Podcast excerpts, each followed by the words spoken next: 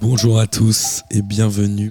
C'est un moment euh, particulier dans l'histoire de P2J puisque vous allez écouter la 500e émission de P2J. 500 émissions, ça représente énormément pour nous.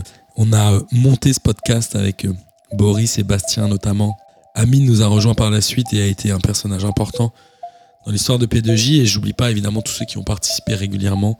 Et nous, on s'apprête à écouter le 550e épisode. P2J historique, épisode 3, le temps additionnel. Comme Gis, Julien évidemment, Miguel, Lucas, Data, Marcos, Samir, Jange, Jonathan qui ont fait que P2J a existé et que P2J a été toujours loufoque. P2J, c'est d'abord un podcast, c'est le point de départ. De là est né au fur et à mesure euh, des idées euh, annexes et connexes, donc des expositions, euh, des partenariats, des commentaires de matchs de foot et plein d'autres choses. Vous oublierez pas, si vous connaissez pas, en tout cas, je vous invite à aller vous balader sur p2j.fr et pour découvrir aussi tous les sites, tous les mini-sites qu'on a pu faire comme les transferts de Pékin ou l'exposition Réol ou même Patman. Les gens, ils nous ont découvert. Ils disent, ah, vas-y, c'est quoi, moi, si vous voulez, je vous fais une maquette sur ça. Si vous voulez, moi, je vous fais une fresque. Si vous voulez, moi, je vous fais un jeu. euh, là, je vous montre une application. Et c'est quand même incroyable tout ce qu'on a fait.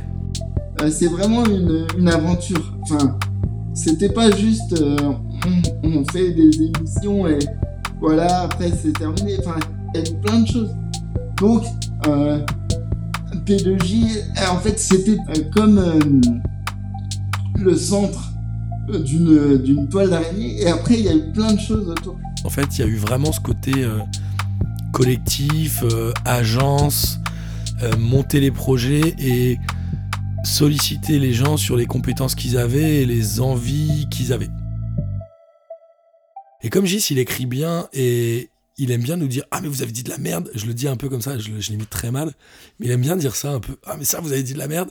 Du coup, à un moment, on s'est dit Ce serait trop bien d'avoir une chronique écrite qui désingue ce qu'on a dit dans l'émission. C'est encore un brainstorming euh, aviné euh, au comptoir Malzerbe, ça c'est sûr. Et en fait, ça part surtout du jeu de mots. C'est que mon, mon surnom c'est Gis, et qu'il y a- c'est la grande époque du J plus 1 sur Canal. Et comme on est un peu des teubés, les noms, on va pas les chercher bien loin. On s'est dit, on va faire le J plus 1. notre cher Gis, qui J'adorais. débriefait, J'adorais. Qui était un débrief du podcast, de Je crois l'épisode. que je- il m'a- il m'arrivait de, de ne pas écouter le podcast et de lire le débrief. C'est ça. C'était plus important. Enfin, j'ai j'ai Et kiffé, c'était mais euh, donc écrit avec la plume de Gis. Ouais. Moi, je fact-checkais. Ouais. je lui envoyais et Gis écrivait derrière. Et c'était vois, moi, ça m'a marqué, Et c'était du génie. Ah ouais. Et Ouais, C'était un, un- un c'était bonheur. le Gros euh, kiff du mardi matin. Qu'est-ce que j'ai kiffé faire ça? Déjà, j'ai kiffé le faire euh, pour moi. Et après, c'est un de mes plus grands kiffs euh, perso et, et euh, d'ego trip dans, dans P2J. C'est que faire rire les gens à l'écrit, mais j'ai trouvé ça incroyable. Normalement, quand il démarrait les, les- ses chroniques en disant euh, à chaque fois qu'il disait une connerie, je vais boire un shot, et au bout de cinq lignes, il disait ok, je suis déjà bourré. Il y avait plein de trucs comme ça, et c'était quand même vraiment drôle. Est-ce que tu buvais vraiment des shooters dans J plus 1 ou pas? Alors, euh, pour la question de cet auditeur anonyme, euh, j'ai une réponse. Évidemment que oui, je buvais des shots, là va de soi. J'ai un minimum d'éthique journalistique. Donc oui, si j'écris que je buvais des shots, je buvais des shots. Après, reste à savoir la dose que faisait le shot. Mais ça, je laisse, euh, je laisse ça pour la légende. Je pense qu'il a tenu bien 18 ou 20 émissions, je dirais. Mais je pense que c'était beaucoup de boulot d'écouter toute l'émission, de fact-checker et d'écrire derrière. Je pense que c'était vraiment du taf. J'aurais aimé en faire plus. Mais c'était vraiment beaucoup trop chronophage. euh, J'allais dire pour ceux à quoi ça servait. Enfin, moi, je m'amusais en le faisant.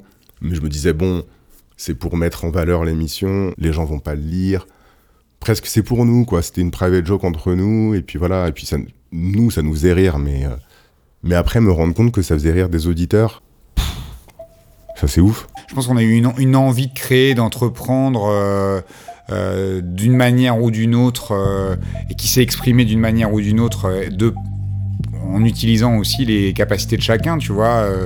moi, quand j'ai voulu faire l'instant somme, c'était plus un truc sur l'émotion, voilà, parce que ce qui nous marque le plus dans le foot, c'est les moments où tu perds, quoi. Moi, je me rappelle de toutes les grosses défaites, je me rappelle d'où j'étais. Donc, des instants sommes dans le foot, j'en ai connu plus, mais alors beaucoup plus que des grands moments d'euphorie, parce que les victoires, ça arrive pas souvent. Le foot, les gens, ils racontent toujours leurs meilleurs souvenirs. C'est quoi le plus beau but? C'est quoi la plus belle action? C'est quoi le plus beau souvenir que tu as dans sa stade et tout?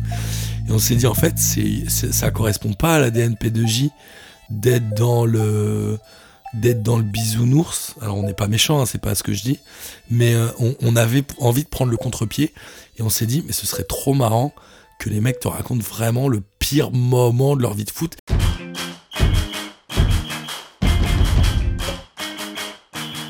Mon plus gros instant somme, c'est euh, vraisemblablement la finale de la Coupe du Monde 2006 qui opposait euh, l'Italie à la France. Et je pense que ça, l'idée arrive juste après la remontada, je pense.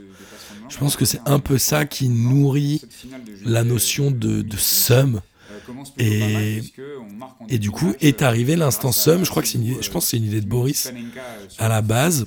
Putain, on va perdre la finale de la Coupe du Monde à cause de ça. Mon idole, mon dieu, mon- le, le joueur que j'ai le plus kiffé de tous les temps, qui se fait expulser en finale de la Coupe du Monde et qui nous laisse comme ça, qui nous abandonne. Et on a Lucas qui euh, était euh, réalisateur et monteur vidéo. Il fallait raconter face cam euh, le match qui nous a le plus dégoûté dans le foot. C'est-à-dire par la tragédie de l'histoire, par le résultat, par euh, ce que vous voulez. On, est- on avait euh, champ libre pendant 5-10 minutes pour raconter ce match-là.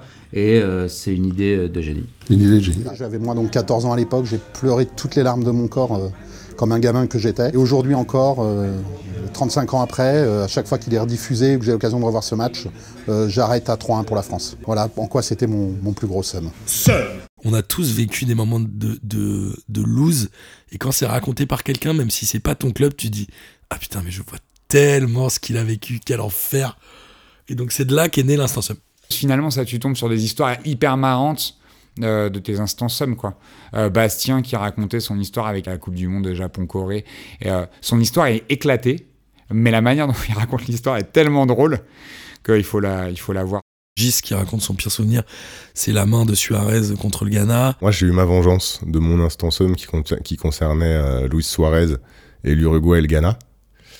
Et là, à l'heure où on parle, euh, bah, le, voilà, le- l'Uruguay a été éliminé de la Coupe du Monde et j'ai vu Luis Suarez pleurer après un match contre le Ghana. Et putain, j'étais heureux.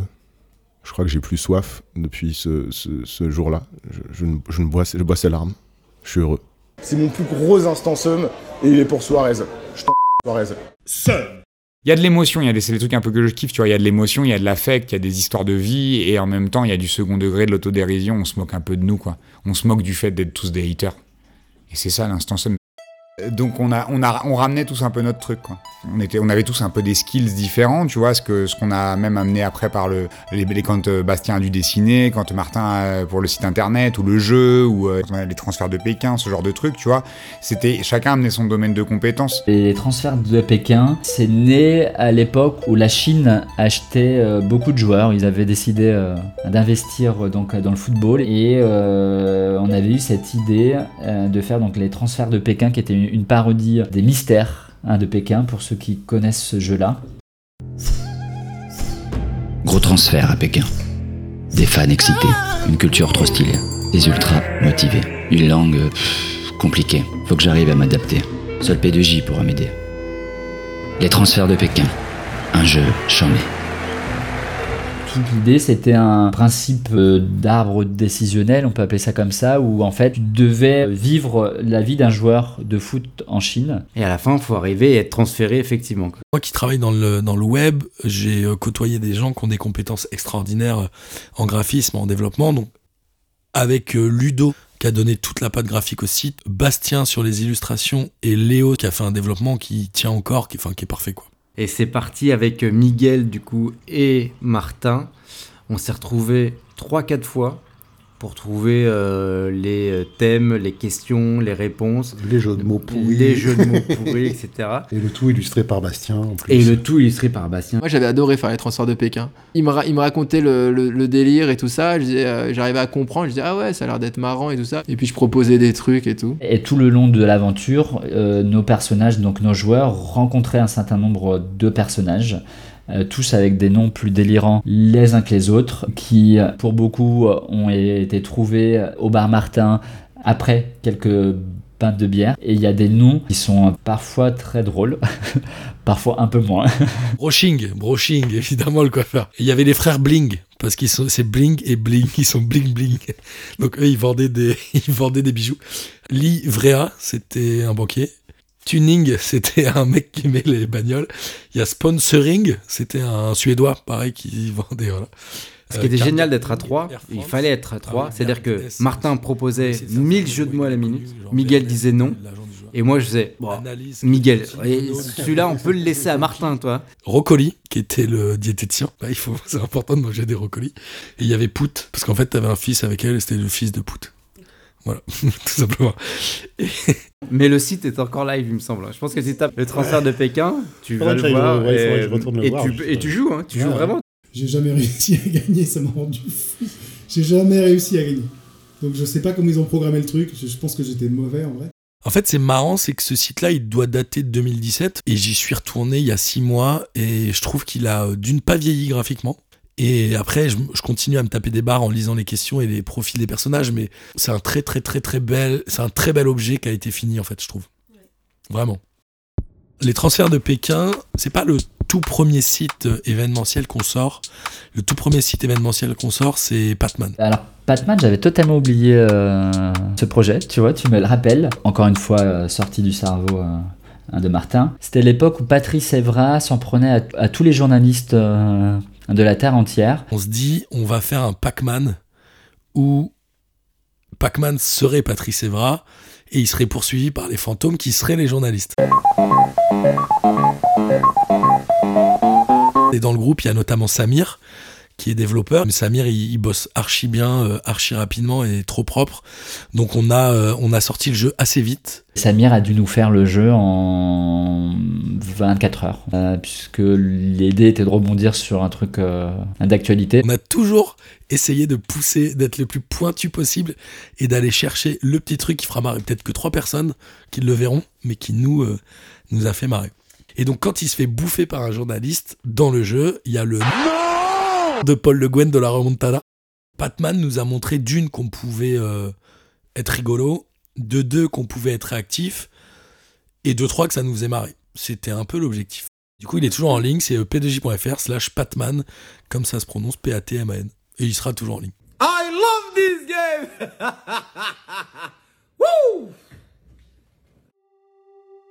Auréole, bah, en fait, c'est la suite pour moi de- des transferts de Pékin, puisqu'on repart avec Miguel et Martin, on se retrouve à la même agence. Je fais, les gars, je vous en prie, il faut que je dorme. on, se retrouve, on se retrouve. Donc là, Martin, Martin nous refait, on va refaire un site internet. Ouais, comment ça commence? Ouais, ça. euh, Ça commence par, ça commence par un- un- la rencontre d'un mec dont on kiffe le, le travail, qui est Slip. Il a beaucoup de talent, Slip. Mm. Euh, Cette phrase est Cette juste phrase- magnifique. Il a beaucoup de talent, Slip. Slip a beaucoup de talent. Drop Parce the que c'est un, artiste. Alors, la rencontre avec Sleep, euh, elle est assez étonnante. On a un follower qui s'appelle I am Sleep sur Instagram. Et je me dis, tiens, c'est marrant. Et je vais sur son profil et je vois que c'est un mec qui fait plein de collages. Et je trouve ça très cool ce qu'il fait. Alors au départ, moi j'étais euh, simple auditeur. J'écoutais euh, tous les épisodes euh, avec ferveur. Et un jour, je sais pas pourquoi, sur euh, Insta ou sur, euh, ou sur Twitter, euh, j'ai envoyé un message à Martin. Et il a vu ce que je faisais, on a commencé à discuter, ça a bien accroché, il m'a proposé de faire des trucs, et puis après c'est parti comme ça, quoi. Et évidemment, le jour même, je pense, ou deux heures après, je suis dans le train avec Nono. Et là, je reçois deux visuels de Sleep pour la Ligue des questions. Il me dit lequel tu préfères? Évidemment, les deux étaient trop bien. Du coup, bah, ça a bien accroché, et je me suis retrouvé embringué dans l'histoire. Euh, peut-être que, peut que Bastien répondait plus, donc euh, Martin était trop content d'avoir quelqu'un. Moi, j'ai adoré l'arrivée de Slip parce que Martino avait besoin de trop de visuels. C'est simple, à chaque fois qu'il y a un t-shirt, il y avait un- n'importe quoi à faire. Martino il dit allez Bastien hop et tout d'un coup il a brandé P2J enfin comment dire il a il a il a créé une identité et un- une charte graphique comme ça. en plus en étant l'un des mecs les plus gentils du monde Donc il a vraiment contribué à créer une identité visuelle pour P2J. Euh, et aujourd'hui, il n'y a plus un événement ou il n'y a plus un projet qu'on sort sans qu'il intervienne de près ou de loin dans, l'histoire et dans, le, dans la partie graphique pour le coup. Et ça a été un des plus fidèles, je pense, de tous les fidèles, euh, notamment sur le, enfin dans l'accompagnement. Il a vraiment donné une patte à P2J. Et euh, je sais qu'il il me remercie tout le temps notamment de l'expo Auréole où il me dit c'était fou, grâce à vous j'ai eu plein de retombées et je lui dis à chaque fois mais en fait tu te rends pas compte à quel point c'est toi qui nous a permis d'aller loin. C'est-à-dire que s'il n'y a pas Slip, L'idée d'auréole, elle n'existe même pas, je pense. Auréole, c'est le truc qui m'a le plus marqué. Ça a montré que le football peut se décliner différemment et reprendre les plus grandes œuvres artistiques et les décliner, les dupliquer en mode football. C'est ce qui moi m'a le plus impressionné. Là, c'est une autre dimension que tout le reste de- des projets P2J. Aussi, aussi ouf soit-il, celui-là, il est oufissime. Tu m'aurais dit un jour que je me retrouverais euh, à faire une exposition à Grande Contrôle euh, sur un truc qui mélange l'art et le foot. Je t'aurais dit impossible. Je pense qu'aujourd'hui, c'est l'événement que les gens ont préféré de P2J parce que rien n'a été laissé au hasard. En fait, euh, je dis à, à Miguel, notre prochain projet, ce sera un, truc artistique. Et j'ai une idée, c'est qu'on intègre du foot dans des vieilles toiles. Alors Miguel, évidemment, là, je sens qu'il dit pas que c'est de la merde, donc je me dis, ok, il faut creuser un peu. Et euh, j'en parle à Slip. Et euh, Slip me dit, franchement, Martin, ce truc-là, je ne sais pas faire. Moi, je fais des collages. Là, faire un truc un peu réaliste, franchement, je pourrais pas. Je lui dis ok, tant pis, c'est pas grave. Et évidemment, le lendemain, il m'envoie euh, trois essais. Et évidemment, c'est nickel, tu vois. Donc je me dis bon, il faut qu'il arrête de se dévaloriser celui-là. Ouais, ouais, c'est un des, meilleurs, euh, un des meilleurs trucs que j'ai fait euh, sur toute l'aventure Sleep en fait, même en, enfin en dehors de, de, de P2J. J'ai fait ma créa et après ils se sont occupés de tout, ils ont trouvé un lieu, ils ont préparé les tirages, fait l'expo, fait la, fait la com. Enfin, c'était un truc, c'est devenu un truc euh, énorme alors qu'au départ c'était une blague euh, qui, était, enfin c'était parti comme ça quoi. On est donc en mois de mars, je crois. La Coupe du Monde commence euh, mi- mi-juin. donc on a donc euh, deux mois et demi, trois mois pour euh, organiser une expo. et donc euh, à partir de là, effectivement, avec Martin et Slip, bien évidemment, on se lance donc du coup dans la réalisation de 25 toiles, si je dis pas de bêtises. Moi, je me rappelle quand il, nous- il me donne l'idée, moi, ça me paraît être une idée de ouf, qu'on a- enfin de ouf dans le sens de fou, de, de- de déglingué, de psychopathe, de quelqu'un qui ne va pas bien. Je pense que c'est pas faisable. Donc je lui dis tout de suite, bah écoute, si tu penses que c'est faisable, je suis grave chaud pour aider, pour machin, mais honnêtement, euh, c'est c'est peut-être un peu trop gros, quoi. Je pense que c'est le truc pour moi le plus concret et le plus ouf et le plus dingue. Ouais, Ouais. Le plus ouf, le plus ouf, c'est clairement autant là on était dans notre zone de confort à faire des jeux de mots pourris sur des footballeurs, à aller se clasher sur euh, sur la coupe de Luis Figo. Euh, autant là on en sort complètement. Et on se dit avec Miguel, il faut qu'on pousse le délire à fond. Il faut qu'on ait, euh, il faut qu'on ait le sentiment de rentrer dans une vraie exposition. Donc on se dit, on va pas mettre juste des toiles. C'est naze. On s'est dit non, il faut que ce soit dans des cadres à l'ancienne. Donc là on s'est dit ok, j'ai commencé à regarder chez mes parents, dans le grenier et tout, si je trouvais des cadres, j'en trouve deux, trois. Je ne sais plus comment on rentre en contact avec une brocanteuse. Et à un moment la meuf se met à livrer les cadres chez mes parents. Et là genre il y a 15 cadres, ils sont ouf. Il y en a des dorés, des épais, des fins, des... Enfin vraiment une folie. Ma tante est restauratrice de tableaux. Elle voit les cadres, elle voit les toiles, elle me dit Ouais, ok, euh, aucun problème pour vous aider, j'adore et tout. Donc elle a récupéré les 15 cadres, elle les a nettoyés, retapés, parfois elle a rajouté même en stuc des euh, dorures qui avaient sauté, des trucs. Et elle nous a fait tous les accrochages des 17 toiles de manière ultra professionnelle. C'est-à-dire que tous les gens qui ont une toile auréole chez eux, genre vraiment l'accrochage, on dirait une vraie toile de maître. C'est vraiment parfait. Et on a euh, trouvé un imprimeur euh, belge, je crois, qui nous a fait tout sur les toiles. Et quand on les a récupérés avec Miguel à la livraison, il n'y avait pas une toile qui avait un centimètre en trop, pas une toile où on s'était trompé dans les cotes, pas une impression qui était mal faite. Genre vraiment, toutes les panettes étaient en train de s'aligner. On a écrit des, des textes pour chacune des toiles, on les a enregistrés, on a fait un audio guide qui est encore accessible sur le site. Et vraiment, genre tout était parfait. Et on se retrouve donc, et ça je m'en rappellerai tout le temps, le dimanche avant euh, donc, euh, l'ouverture de l'expo, une dizaine, à donc, euh, à cette exposition à Grande Contrôle.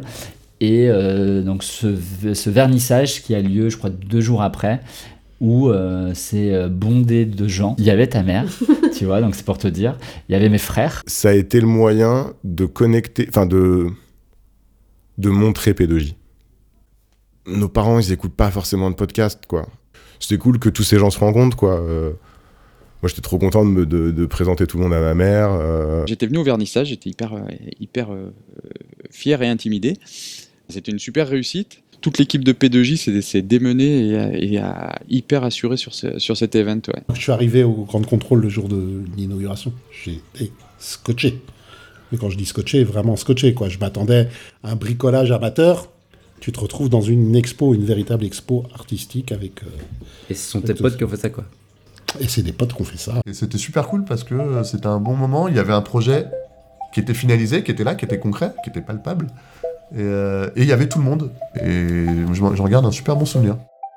C'est de ces moments comme ça où tu te dis on est parti de juste des mecs qui discutent de foot et tu te retrouves à accrocher des tableaux dans un endroit qui est quand même euh, qui était quand même assez cool pour faire une exposition autour du foot et ça c'est franchement c'était inimaginable.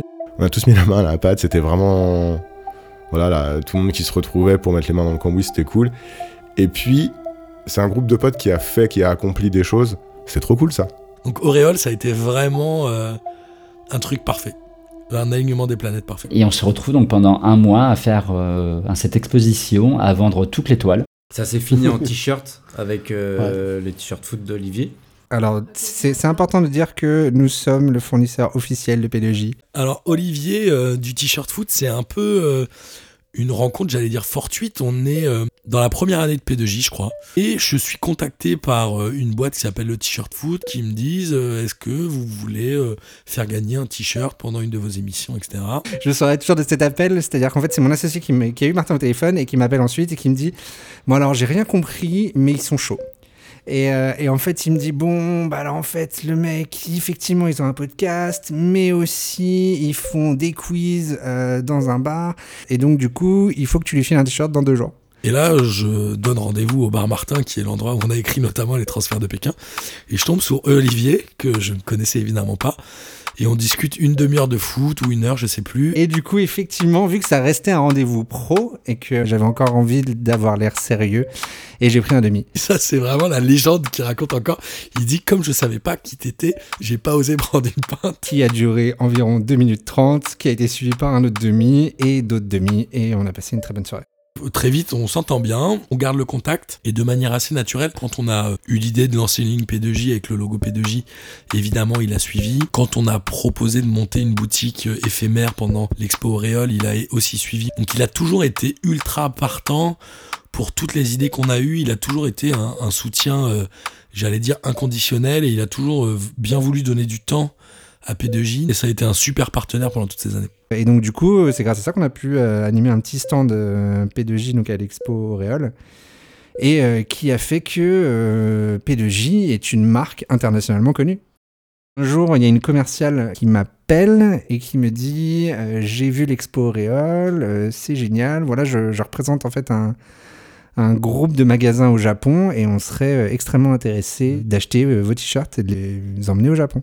Au début, on a quand même du mal à y croire. On se dit un peu c'est une blague et elle me dit non non. Enfin en fait on, discute un peu plus et puis forcément bah, moi je vais la googler, je me rends compte que c'est c'est réellement quelqu'un et euh, enfin la marque dont elle me parle c'est une marque très connue. Enfin en fait euh, ils ont euh, je pense facilement une quinzaine d'enseignes pour euh, pour dire en fait maintenant cette enseigne elle fait des collabs avec le PSG quoi. Mais P2J était là avant précurseur évidemment. Et donc, en fait, ils sont partis avec 3 ou 400 t-shirts. Ils ont même demandé à ce qu'on fasse une photo ensemble. Et donc, j'ai une, une photo en train de porter le t-shirt comme un maillot de foot lors d'une signature avec euh, justement un des, un des représentants de la marque. Donc, euh, P2J est une marque internationale. Souvent, tu vois, on a l'image des footeux ou des fans de foot qui n'ont pas de culture, l'image du, du- vraiment du beauf avec sa bière. euh. Et en fait, Auréole, ça a montré que le foot, c'est une culture à part entière. Croyez-moi qu'il y a une vraie culture foot. Les gens qui ne l'ont pas vu peuvent toujours la voir sur le site, euh, si je ne dis pas de bêtises, euh, expo-auréole.fr ou auréole-expo.fr. Eh bien, ni l'un ni l'autre, mon cher Miguel, parce que l'adresse c'est expo-auréole.fr. Euh, C'était n'importe quoi. Et sur le site de P2J, vous trouverez les transferts de Pékin, Patman, les épisodes de l'Instant Sum et tous les Gis plus 1. Et je dis pas de bêtises. No joke Dans le prochain épisode, la Ligue des questions, Lucas Moulox, pas mal de Sum et les déplacements en province. C'est gaulerie ou pas Cet épisode de P2J historique a été écrit et réalisé par Marie-Lou Jean-Polski. C'est moi. L'envoûtante création musicale est de Gis, que je remercie ainsi que Martin pour leur aide et leur écoute tout au long de cette aventure. C'est c'est l'avantage de P2J. c'est qu'on se fend quand même pas mal la gueule. Et n'hésitez pas à aller faire un tour sur p2j.fr où vous retrouverez tous les épisodes du podcast et plein d'autres surprises. Et si tu cherches bien, il y a un petit slip qui traîne par terre où tu peux cliquer pour arriver sur le site de Slip. Et pour notre désormais traditionnel bonus, c'est Martin qui a une petite histoire à nous raconter. J'ai jamais raconté ce truc-là. Donc on avait décidé de faire un t-shirt collector P2J noir avec floqué P2J en doré. Ce t-shirt-là, il a fini par vieillir évidemment parce qu'il date de 2019. Il y a un an, euh, je faisais euh, le tri chez moi et euh, je donnais des fringues dans les, euh, euh, les bennes à Paris où tu donnes des fringues pour les plus nécessiteux. Et ce t-shirt collector qui était fatigué, je l'ai mis dans le lot et je l'ai mis dans une benne. Et je crois que deux, trois semaines après, je pars au boulot un matin.